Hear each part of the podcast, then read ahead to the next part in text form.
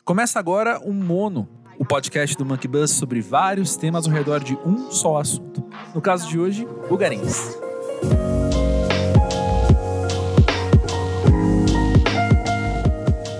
Começar apresentando aqui os três do, de quatro integrantes da banda que estão aqui com a gente hoje. Começar pelo Dinho. E aí, moçada? Valeu aí pelo convite. Estamos aqui para poder clarear tudo que não, que não tá fácil de ver. E aí, Fefel? E aí, Monkey Bus? E Nayan, tudo bem? Tudo bem, rapaziada. E aí, vocês? Tudo bom?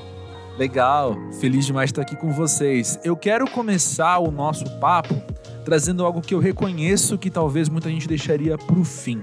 Mas eu quero trazer duas coisas. A primeira é a baita alegria, baita honra do Monkey Bus poder, desde 2013, acompanhar Bugarins muito de perto e ver Bugarins se tornando o que pra gente, não só pra gente, é referência absoluta do que é psicodelia no Brasil hoje. E a segunda coisa é falar que Bugarins é referência absoluta do que é psicodelia no Brasil hoje. E perguntar para vocês, como é que vocês dialogam com esse status, com esse título? Caramba, profundo.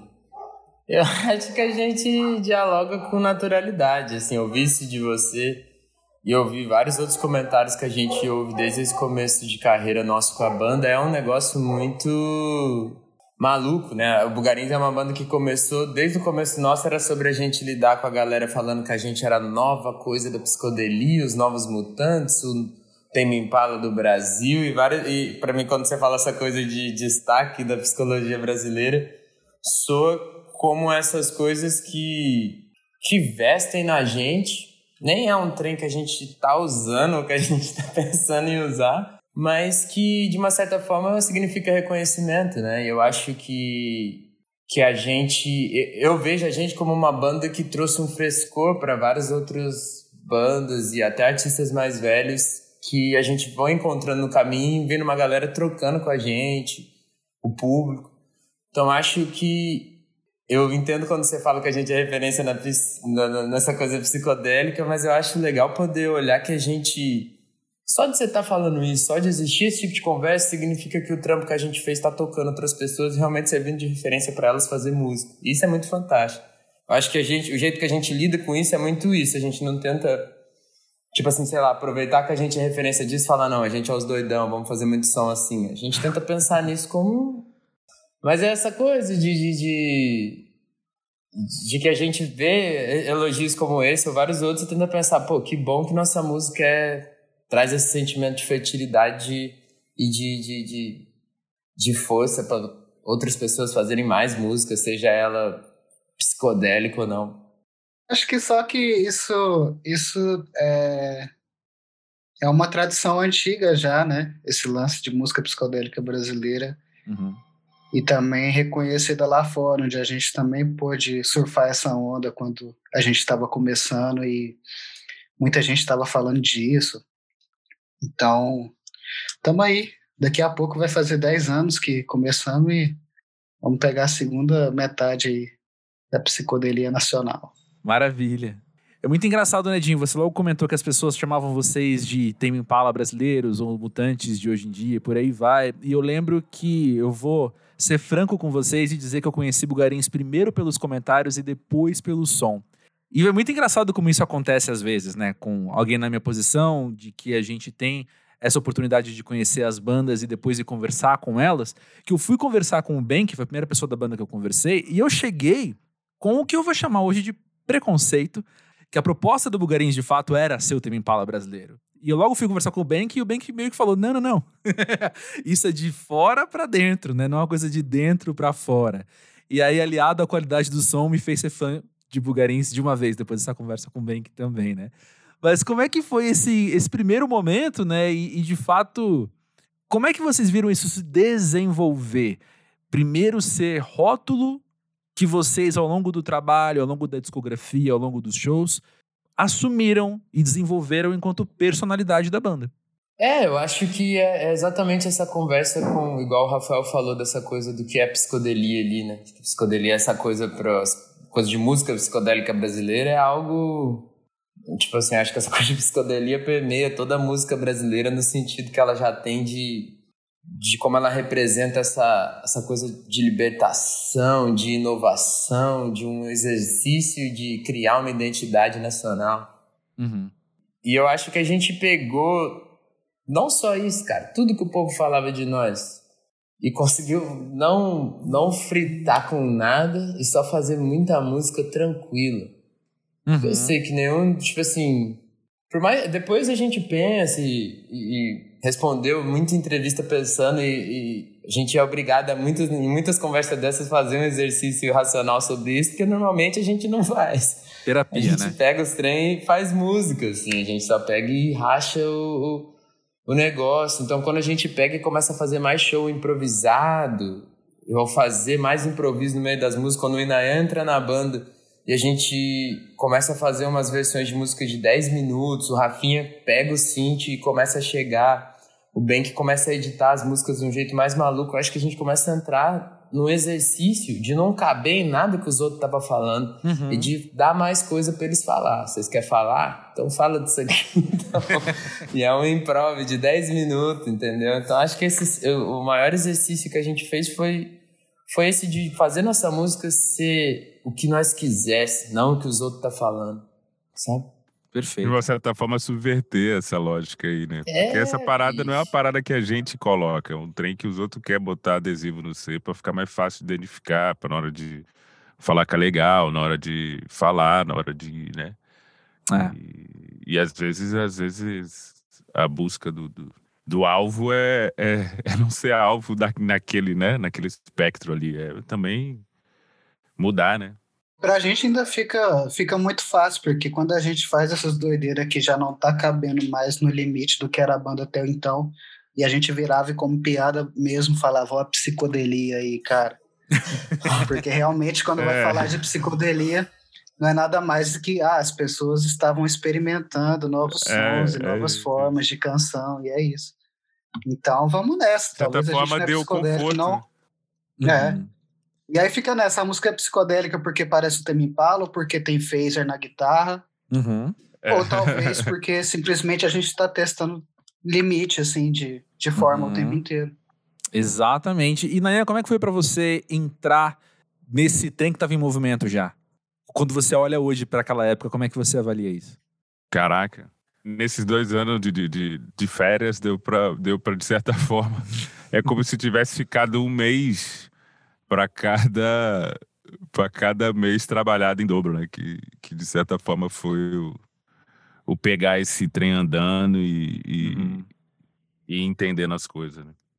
E para mim foi muito foda, assim. Várias experiências novas, ah, né? Além disso, foi eh, entrar num ritmo que eu acho que, cara, é, é muito doido pra, né? O ritmo de exercer essa, esse exercício da linguagem, da criação de uma nova linguagem, né? Porque, de certa forma, porra, a banda, ela...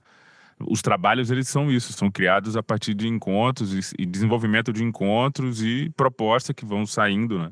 Uhum. Então, eu entrei na banda e, e a gente, de certa forma, a gente já começou a criar, né? Porque meio que foi isso, assim. Ah, não, os meninos tinham uma forma de tocar juntos e estavam tocando maravilhosamente junto quanto uma banda, mas quando sai uma peça como o ritmista da parada, que é uma peça muito central também, às vezes, de, de forma de, de conduzir a criação, né? Sim. É, tem um processo meu de querer me adaptar àquilo, mas tem um processo também dos meninos de falar, não, aquilo que a gente tá fazendo era aquilo que a gente tá fazendo, vou fazer uma parada diferente, que é o que vai ser com você. Né? Uhum. Então foi muito isso, foi muito legal isso, porque, cara, a gente tocava todo dia e tipo assim, ah, já que já que a gente tá nessa de criar, porra, esse sistema aqui, mano, dá pra gente fritar nessa parada, né? Dá pra gente. Então vim trazendo também, de certa forma, essa minha, essa minha percepção de, de, de, de como que ao vivo, ou de como que. Né? Porque eu tocava com banda de instrumental. Então era uma coisa que dentro da sua cabeça tinha ali, ah, não, depois daquele momento lá, vai, vai, mudar, vai mudar a ideia, né? Uhum. Mas a não tinha. A, a, a voz era outra voz, era guiada por outra coisa, né? E Uhum. tocar numa banda onde tinha a voz, mas que a proposta era também abrir para essas outras vozes que estavam sendo, que estavam conduzidas ali, né? que, que seja o synth do Rafael, que seja uma, um loop de batera que, que, que, começa a puxar, ou uma, uma melodia de guitarra, essas, né, essas referências de vozes também. Eu acho que foi um, um experimento, e está sendo, né? Eu acho que no começo foi, foi, foi muito legal estar tá em Goiânia, né? E Goiânia é uma cidade que eu já conhecia, então foi, foi me mudar para Goiânia foi uma experiência louca. Acho que todo mundo que, que teve banda no Brasil, sei lá, desses, do final dos anos 90, né? Até meados dos anos, da primeira década de 2000, dos anos 2000. É, teve várias histórias de Goiânia e para mim foi muito bom, foi um privilégio morar, ter, ter morado em Goiânia. Acho que todo roqueiro brasileiro tinha que morar em Goiânia um tempo. E cidade bem mais. 2014, né? É, é, Tinha uma época ali, teve uma época muito boa, cara. Foi uma, e foi uma cidade isso, que também possibilitou que a gente pô, fizesse umas sessões de improviso lá na Suqueria, que era o desenvolvimento do nada com nada e, desenvolvimento de coisas que a gente, né? Depois ia pro palco, depois ia pra estrada e aí batalha, né? Ia criando aquilo ali todos os dias também. Então a estrada também possibilitou muito isso. A gente ia tocar umas paradas nos lugares nos Estados Unidos, ou sei lá, em ququalquer lugar no, na estrada aí, que, cara, muitas vezes as pessoas não estavam esperando nada. Um show de terça-feira à noite no interior uhum. do Arizona, sacou? Uhum. Tá esperando o quê? Os caras estão esperando um trem atravessar eles aqui e, e trazer alguma parada de, de, de, de, legal de novo nessa vida, sacou? Então acho que também tem muito isso, assim, da gente. Eu acho que ter podido ter esse desprendimento na estrada de olhar para alguns shows e fazer isso, sabe? Olha Sim, ele aí, é o, som, o sombrio.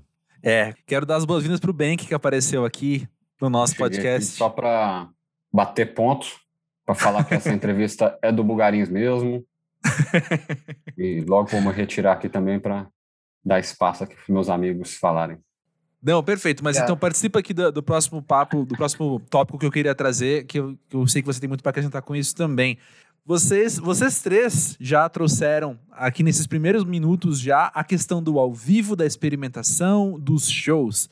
E eu tenho para mim, acompanhando então Bugarins há quase 10 anos então, eu tenho para mim que essa é a parte mais fundamental da banda. Parece que até a maneira com que vocês produzem discos é um resultado direto do que vocês fazem ao vivo, ao mesmo tempo é o que puxa mais shows, sabe? Hum. Os discos vêm no meio dessa engrenagem, sendo que a peça central, a minha impressão, a minha leitura é essa, é o ao vivo. Como que é para vocês? Uai. acho que nesse, nesse primeiro, nesse, por exemplo, para mim, até ficar esse um ano e meio, dois anos parado, o show era, é, a gente nunca, a gente era uma banda que não por isso que esse, esse, esse que eu tô falando, esse processo todo da, da, pandemia foi o momento que a gente teve de tempo de, como é que é, de, de reparação social. É, reparação individual. Não, galera, agora vocês arrumam o quarto, agora vocês arrumam a casa, agora vocês decidem como sabe fazer. Reinserção na sociedade, né? Tem, é, é reinserção na sociedade. É isso, é tipo isso.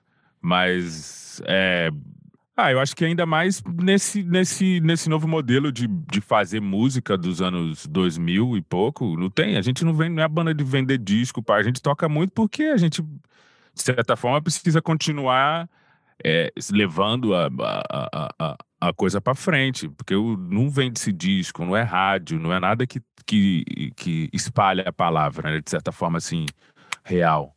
É, mas falando assim de um jeito mais apaixonado pela coisa assim, né, sobre o, o processo e o que que inspira o que também. Eu dei uma entrevista esses dias também para um podcast sobre o Laver a Morte específico. E aí o, o bicho Joe, lá do Zapzão, ele foi e perguntou: vocês vão fazer um outro disco nesse estilo? Né? Uma coisa assim. Aí eu tentei explicar que essa pergunta podia ter mil respostas diferentes, né? Que tipo de estilo que era o disco, na verdade. Se é o quê? Você está falando do, do, aspecto de uma produção mais eletrônica, ou está falando de um aspecto de ter um tema que vai e volta no disco, né? Como a, a Lá Vem a Morte uhum. mesmo, ou tá falando da gente se juntar numa casa e ficar gravando junto, tá falando da gente gravar fora nos Estados Unidos. Então tem, acho que o ambiente no geral é, e as circunstâncias, ela, elas acabam determinando muito mais o que vai ser do disco, o que vai ser do nosso show, do que nós mesmos, assim, sabe? Uhum. Se a gente chega num lugar para tocar e aí não tem. É, ou então já estava combinado isso, que a gente falou: ah, não precisa de trazer todo o equipamento que a gente precisaria para o show inteiro.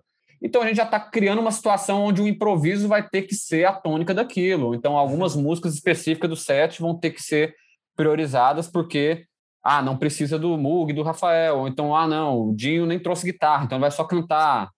Isso tudo meio que vai moldando e a gente acho que aprendeu a fazer as coisas nesse sentido.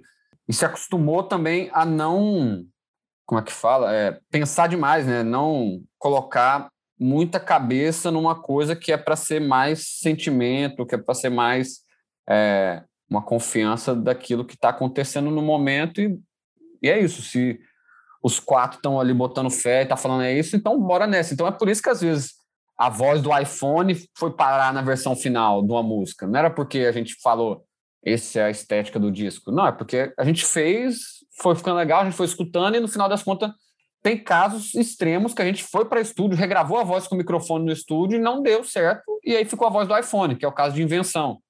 Que o Gordon, nosso empresário, queria. Não, essa música é muito boa, tem que ter a voz de todo mundo cantando aqui no estúdio. Fizemos take, não sei o quê, e aí ele teve que depois falar: não, é, a voz do iPhone tá soando mais legal mesmo aqui. E aí, entre mil outros casos, né? É, tem músicas também que a gente, depois de tocar ao vivo, a gente sente o quanto que a música cresceu ao vivo e que via que não precisava de ser aquela versão beat também, na, na versão de estúdio, né, na versão do disco. Mas aquilo que a gente topou fazer na hora e todo mundo deu ok, geralmente é o que a gente fica achando que é o, o melhor caminho para a banda. Então, é, acho que tudo se alimenta nessa confiança mútua, assim, e acaba que é isso. O show é o disco, o disco é o show, o improviso vai para o disco, o improviso vai para o show, uhum. o show vira improviso, enfim, a coisa vai crescendo e vai se retroalimentando mesmo. É a é é? antropofagia? Fala? Pirofagia, né? pirofagia, pirofagia. Ah, eu só lembrei do, do que, só linkando com, com o assunto anterior, que quando o Inayan entrou na banda, que foi em 2014, em setembro, e a gente foi ensaiar As Plantas que Curam, sendo que o manual já estava gravado. Uhum. E que ia ser lançado ano que vem. E naquela época eu pensava assim: caralho, quanto que a gente vai fazer música nova? Que eu mesmo ficava nervoso de tocar com um baterista desse naipe, porque me falaram assim: velho, o cara é uma máquina. Cara, ele sabe o que faz, ele tem um BPM na cabeça dele, não sei o quê. De forma que as músicas até das plantas que curam já viraram completamente outra coisa do jeito uhum. que ele uhum. entrou. E a gente ainda ia ensaiar um disco que ele não tinha tocado. E muita gente, na verdade, a maioria das cidades do Brasil só viu o Bugarins com o Inayan também. Uhum, então, sim. isso gera o Bugarins também para muita gente, né? Tipo, essa versão do que o Inayan fez ao vivo nas plantas e que aí ele fez no manual, sendo que ele entrou já no final desse processo, né? É foda. Foi, foi, quando você tinha voltado. Legal. Tinha voltado com o disco gravado na mala. Legal demais. E vem cá, ao longo desses anos todos, então, quando vocês. E aproveitando também o que o Inayan trouxe, né, desse período da pandemia, ter sido um que a gente pôde repensar muita coisa. O que, que vocês mais gostam nos shows do Bugarins? Caramba! Porra, agora. Aí, o agora show, né? É. Hoje, agora eu te respondo que tudo. Puta, é tudo. Tudo. É, é, tem, eu acho que momentos, assim, ó, tem momentos que é a galera reagindo, tem momentos que é as coisas se encaixando ali no escuro também, aquela coisa do momento que a gente não sabe o que vai acontecer nos próximos compassos, mas aí de repente tudo se encaixa e aí a gente já sabe o que a gente vai fazer pelos próximos compassos, porque a coisa se encaixou, então tá tudo certo. Quando o Chechene, nosso tech de PA ali, acerta o delay na voz do Jim na hora que o Jim faz o também é sempre um momento todo mundo dá risadinha, olha para um pro outro. Até momento que alguém erra coisa e aí também a galera se olha também, é engraçado, é legal também. Fica aquela coisa, tipo. Já teve uns erros bons. É. Tem erro que, tem erro que é. Tem erro é que não é nem mais erro, que é arranjo já, né? É. Nossa, de tanto acontecer, ele já é arranjo, não é nem mais. É, o Zerra é muito bom, até porque rola essa confiança mútua de, do que, tipo assim, ninguém tá segurando o show sozinho. Se eu der uma é. cagada aqui, eu tenho certeza que eu pego meus amigos aqui na próxima. é isso, é. isso. É. E geralmente, quando um erra, todo mundo vai errado. Tipo assim, lógico, na mesma sequência, assim, sabe? Ou senão depois todo mundo vai acertar junto no erro. Exato. É isso. É, mas aí ressignifica também, né? Faz o improviso, o improviso é... Não, não. Ah, não existe. Isso a gente tá falando entre nós. Pra quem é. tá ouvindo, tá tudo certo. É, né? É. o bom, na verdade, a beleza do show é essa, né? Erro é um momento que passou, né? É, erro, erro só existe para quem sabe. É. Acabou de passar, Isso. então agora você só tem que acertar a próxima coisa. Ou então, ou então como o Ina fala, né? Quando eu tocou com o Gilberto Gil lá com o Macaco, era tipo, a gente só tem que começar e terminar junto. O que acontece é. no meio. Acontece no meio ali é o meio. pois é. E vem cá vocês, nesse trânsito todo entre shows, entre turnês, entre festivais, vocês tiveram já e quero crer que terão ainda muitas outras oportunidades de adaptação a diferentes locais. Como vocês estavam falando, cada formato de show acaba pedindo uma outra coisa, e aí vocês viajam para uma cidade que tem talvez uma infraestrutura diferente do que vocês imaginavam, aí vocês vão para um festival que tem mais infraestrutura do que vocês precisavam. E como que essa dinâmica toda faz vocês amadurecerem enquanto músicos de palco também? Cara, eu acho que a dinâmica do tocar todo dia fez a gente ser. deixou a gente muito mais. Assim, o Bulgaris não seria o Bulgaris se não fosse as primeiras turma maluca que a gente fez com um monte de show sem lógica, assim. E aí essa coisa de. Eu acho que o maior amadurecimento é aquele trem que o Ben que tava falando de versatilidade que a gente se obrigou a ter e a fazer, sabe? Essa coisa de a gente se botar para tocar os trens de qualquer jeito, se botar pra fazer em qualquer lugar fazer um show para duas pessoas num, num, num, cu de Judas fora do Brasil. Tocar de costas um pro outro numa livraria, usando, usando os, os, livros de instrumento. nós, assim, a é gente é sempre fez, nós sempre fez, se botou no tipo de situação não pra ser doido, não pra ser nada. Fez isso pra, pra, pra tocar, pô. Porque nós queríamos tocar. Quer tocar. Sabe uma parada que eu lembrei agora, você falando de foi de tipo assim, que tinha, tinha dia que acabava o show e a gente falava assim, cara, não, nós estamos foda, a gente fez tudo muito rápido, assim, tinha acabado, tinha passado 10 minutos que tinha acabado o show, já, os equipamentos já estavam na van, sacou? Então tinha dia que a gente. que o legal era, era isso, era, era fazer os treinos muito bem rapidinho, assim. A gente chegava no lugar já sabendo o que tinha que fazer. Não, e os shows, aqueles show de, de 30 minutos com o Andrew Bird, tanto que eles ficaram bom. Nossa. Fez uma tour em 2016, abrindo o Andrew Bird. Aquela parada country americana, assim, e nós tocava 30 minutos antes dele. Daí nessa época era doideira, que... essa época era o desenvolvimento da doideira, né? É, a gente não tinha eu tava ensaiando problema... o set do KXP, na verdade, esses shows aí. Uhum. é o set do KXP ali. Tipo, Exatamente isso. Quatro músicas, 40 minutos ali, é o, foi o show que a gente ficou fazendo na abertura do Andrew Bird, tocando no Terminal 5, no 930. Tocamos nos palcos mais doidos. Nos Estados Unidos foi no é, o Heman Auditório lá do é. Nashville, que já começou muito de boa, com IPA no... No camarim. Cara, minha primeira turnê nos Estados Unidos skate, foi... Guacamole. Isso aí que faz... Você perguntou que faz a música amadurecer, isso aí, ó. É isso, é, to, é isso. É tocar um dia... Tocar um dia no Terminal 5, outro dia, outro dia numa cidadezinha em Washington, assim, que no, no, no, no Como que era aquele lugar que o, o nosso camarim era onde eles guardavam as máquinas de fliperama quebrada? Uau. Aqui, nossa, Baltimore. aquela foi Luziana. Baltimore. Não, não Baltimore, Baltimore foi o Autobar, aquele bar, aquele é clássico, nós que não levou público.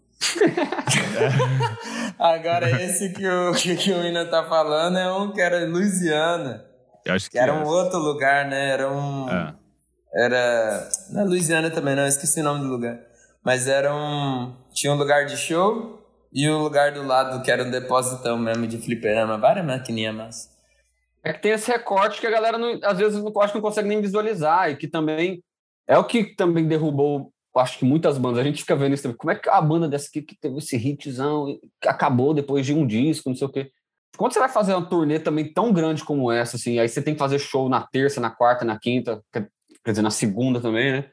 Para as contas baterem, e, e uhum. porque você só tem ali dois, três grandes shows nesse meio desse bolo. Você vai tocar em muita cidade pequena que a galera tem um público da noite no final de semana. Então tem aquele, aquelas 10, 15 pessoas que amam música mesmo e estão lá naquela casa de show toda noite, ou vai pegar os universitários da cidade que estão ali naquele bar só para beber e aí vão ver o show também.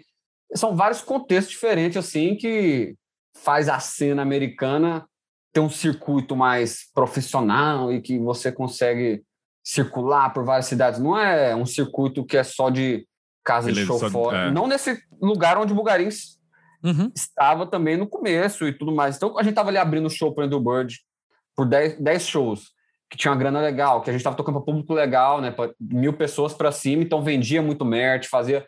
Era turnê foda, mas ainda assim a gente tinha que pagar as contas. Então, se uhum. tinha um dia que não tinha show com o Andrew Bird, a gente ia tentar escolar um show. A gente não, nosso booker tinha que achar um outro show no meio do caminho, numa cidade que provavelmente nunca nem tinha ouvido falar de Bulgarins. Uhum. E aí tinha esse lugar para ir lá tocar, e tinha essas pessoas que vão lá e te recebem.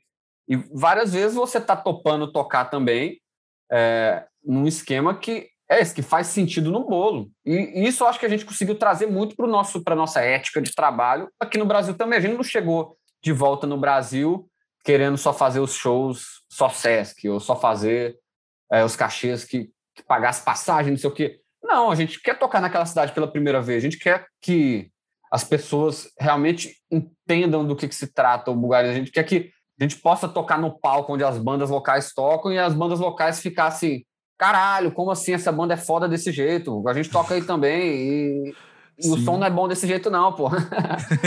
então tem um tipo de coisa ali que, que sai da mão, que sai do, do corpo, da cabeça assim mesmo, depois que você tá nesse nível de sincronia, que, e é um nível de sincronia que você só consegue depois de, disso, de você conseguir se mixar nos palcos que você sobe, você entender se o som tá grave demais ou se o som precisa de aumentar um pouco mais aquilo, ou então que o batera tem que tocar mais baixinho porque o lugar é muito pequeno, ou então todo mundo tem que aumentar mais porque o batera tá, tem que tocar mais alto mesmo, senão a galera não vai escutar porque não tem microfone nenhum para batera. Uhum. Então, é, são vários contextos assim que vão sendo traduzidos de, de várias formas, né, pra gente. Acho que isso aí é a, é a maior parada. Acho que isso que o Bank falou por último aí é a grande sacada dessa parada de ah, diferente, áreas, não sei o quê, porque no final da conta, assim, lógico que tem a coisa da emoção, né? Mas a emoção tá inerente em todo show. Então ela, de certa forma, pode ser maior ou menor, mas a coisa do, lugar diferente e essa necessidade de adaptação muito rápida readaptação muito rápida já naquele ambiente novo, porque é isso, é uma sala que você passa o som à tarde uhum. e à noite ela é completamente diferente e no outro dia é outra sala. Sacou? Uau, e é. é. outro som, e é outra parada, e é mesmo de, você tem isso, uma hora, duas horas de montagem com passagem de som e, e à noite com o público ali para poder entender como é que vai acontecer, né? Então, esse, de certa forma, equalização, autoequalização, chegar nesse, nessa parada como grupo é maior. É, é, né, a maior recompensa, a maior virtude né, derivada dessa, dessa uhum de tocar todos os dias em lugares diferentes. Galera, não, eu ia trazer informação que eu fui pesquisar aqui que eu fiquei confuso. É Zanzabar, Louisville, Kentucky. Esse era o bar dos videogames. Zanzabar, velho, caralho. Sensacional. Todo mundo correndo pro Google pra ver agora umas fotos. Eu lembro que tinha uma plaquinha assim, a gente entrando na rua, tinha uma plaquinha. Tonight, Bulgarins. Bulgarins Tonight. Mas olha só, pessoal, eu acho que esse ponto da nossa conversa, toda essa questão que a gente está falando, né, do experimentalismo, essa questão da função dos shows na Bulgarins, tá bastante clara. Então eu fico curioso agora para outro aspecto do som, que são as letras das músicas, né?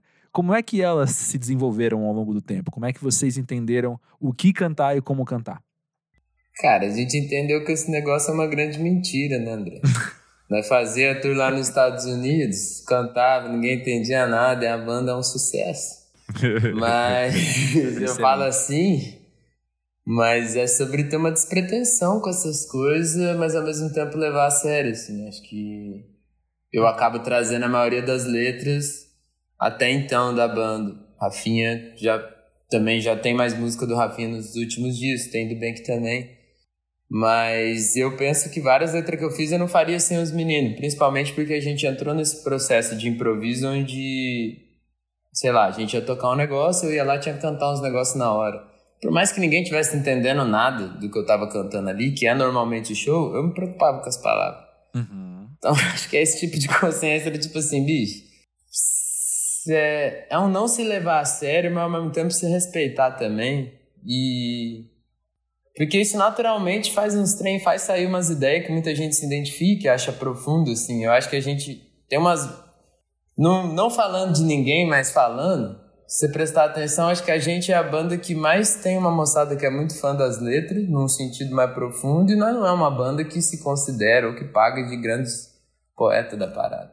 Mas é a banda reconhecida pelo experimentalismo, pelo não sei o que, não sei o que.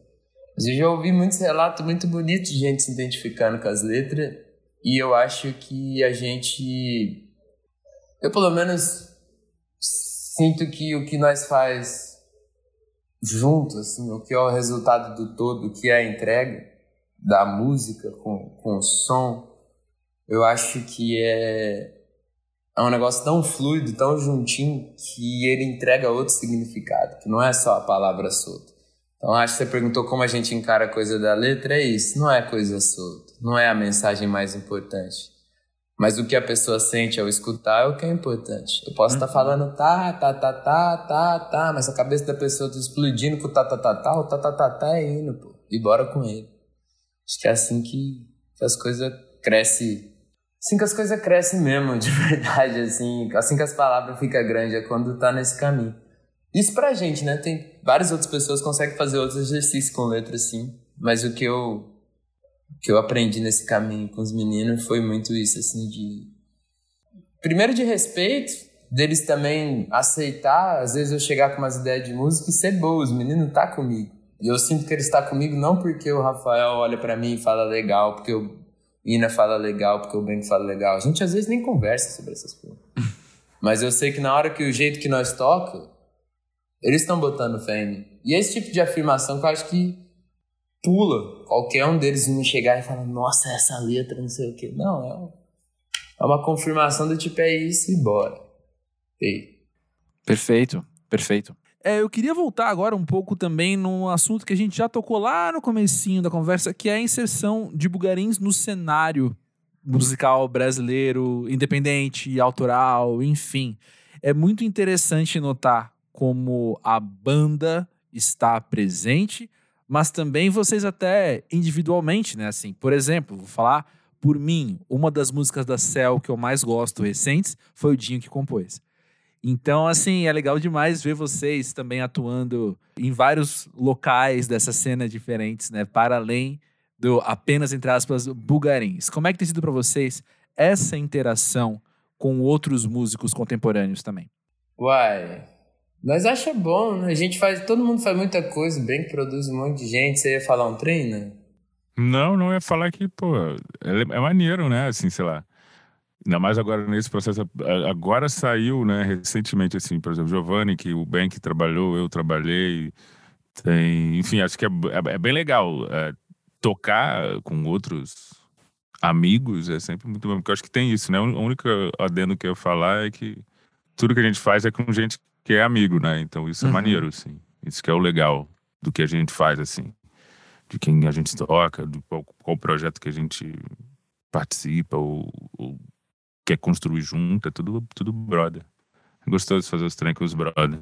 A gente é dá sorte, assim, acho que o jeito que a gente faz música, igual você pergunta, você fez na, perguntou na primeira, perguntou na primeira, falou na primeira pergunta de dessa coisa de ser referência, eu acho que essa a gente é, pô, eu gravei voz com um monte de gente, fiz uma live com a Betina, tô ajudando a fazer o disco novo dela. O Bem produzindo um tanto de gente, esse exemplo que o, jo, que o Ina deu do Giovanna é muito grande. A gente é uma banda que o povo procura muito nós para fazer as coisas.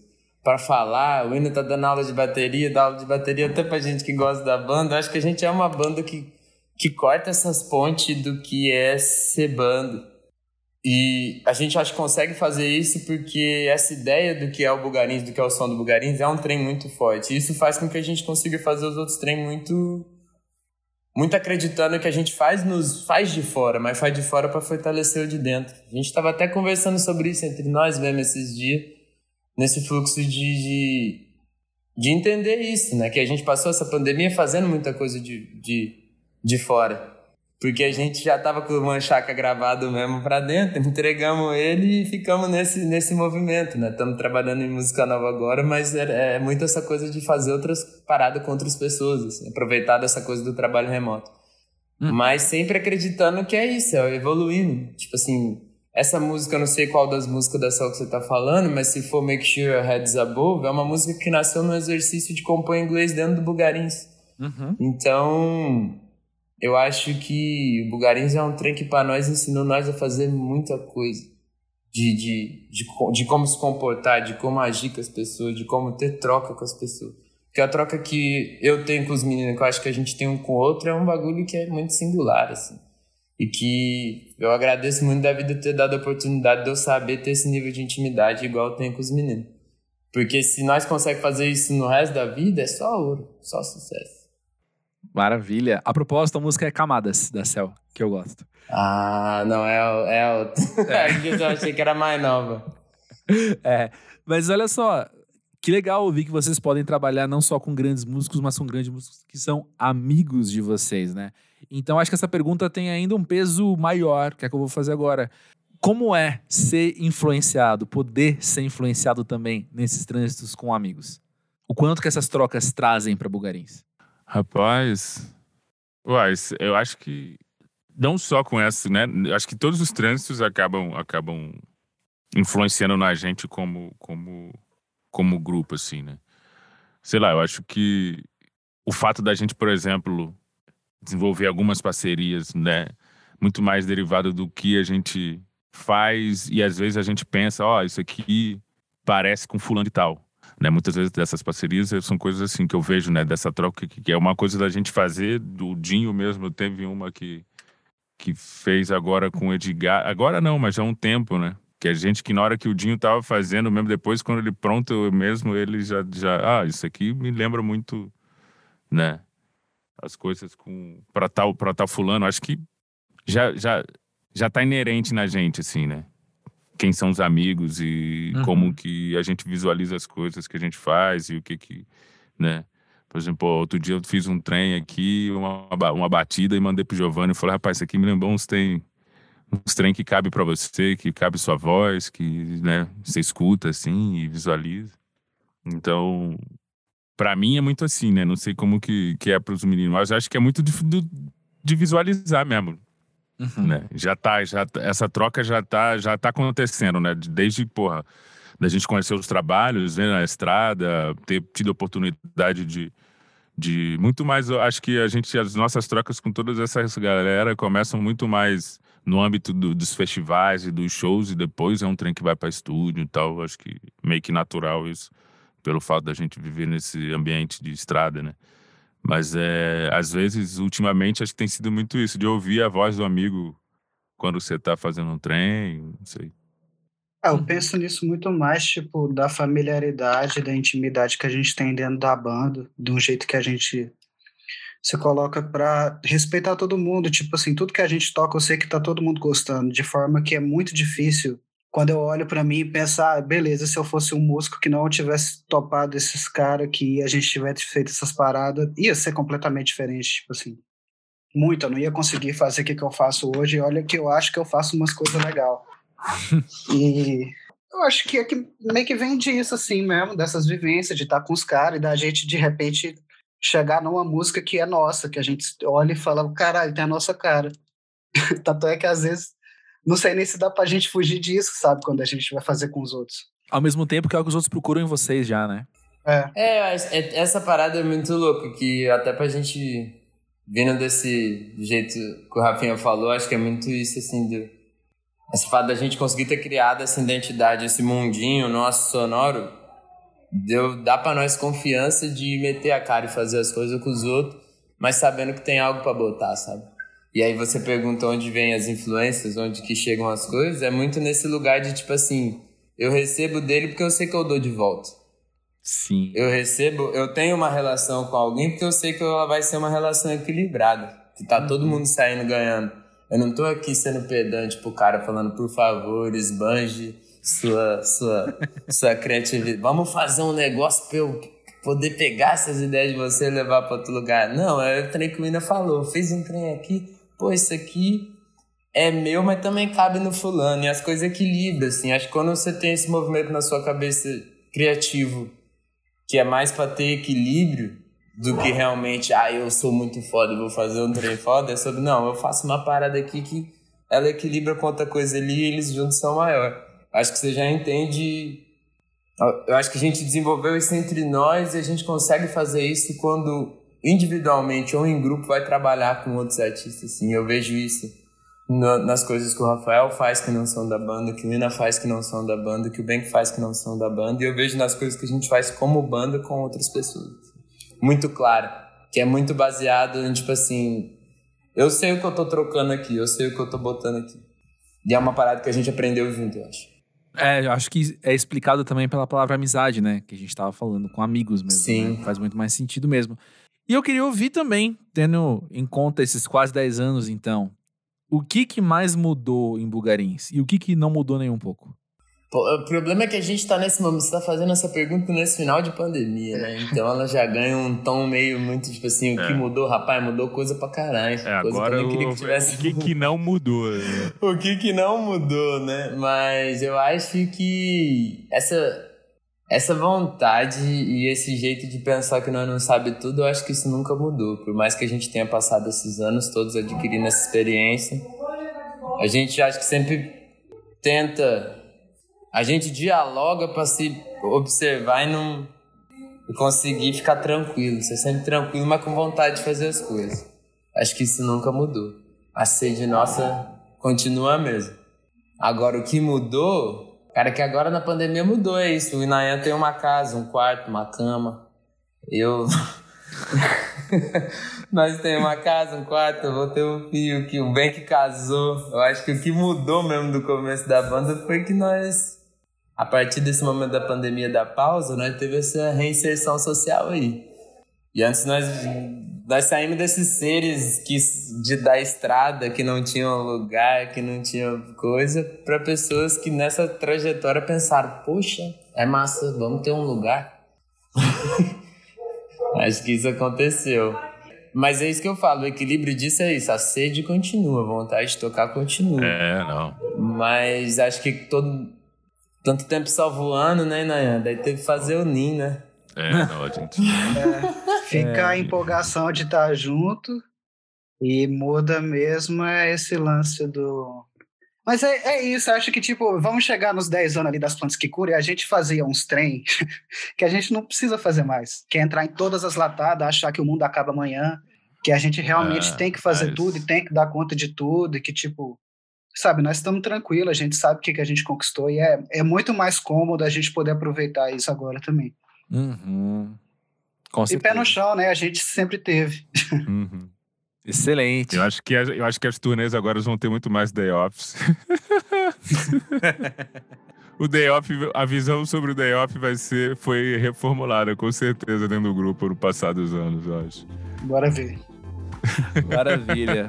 Mas olha, Vifel, Dinho e Nayan, bem que é bom demais ser fã de Bugarins. E eu agradeço vocês estarem aqui. Não no Monkey Buzz, mas também entregando tanta música pra gente ao longo dos anos. É um baita de um prazer poder acompanhar a banda. Obrigado. Porra, que, que isso, cara. Prazer é ter vocês aí fazendo trabalho sério, falando de nós, mas sem. Comprometer. Sem é, não, nessa coisa, né? Nós dá trabalho pra vocês, vocês dão trabalho pra nós. não se levar a sério, mas se respeitar. Eu anotei o que você falou aqui, Dinho. É, esse aí tem que levar pro dia a dia. Essa, essa é ótima.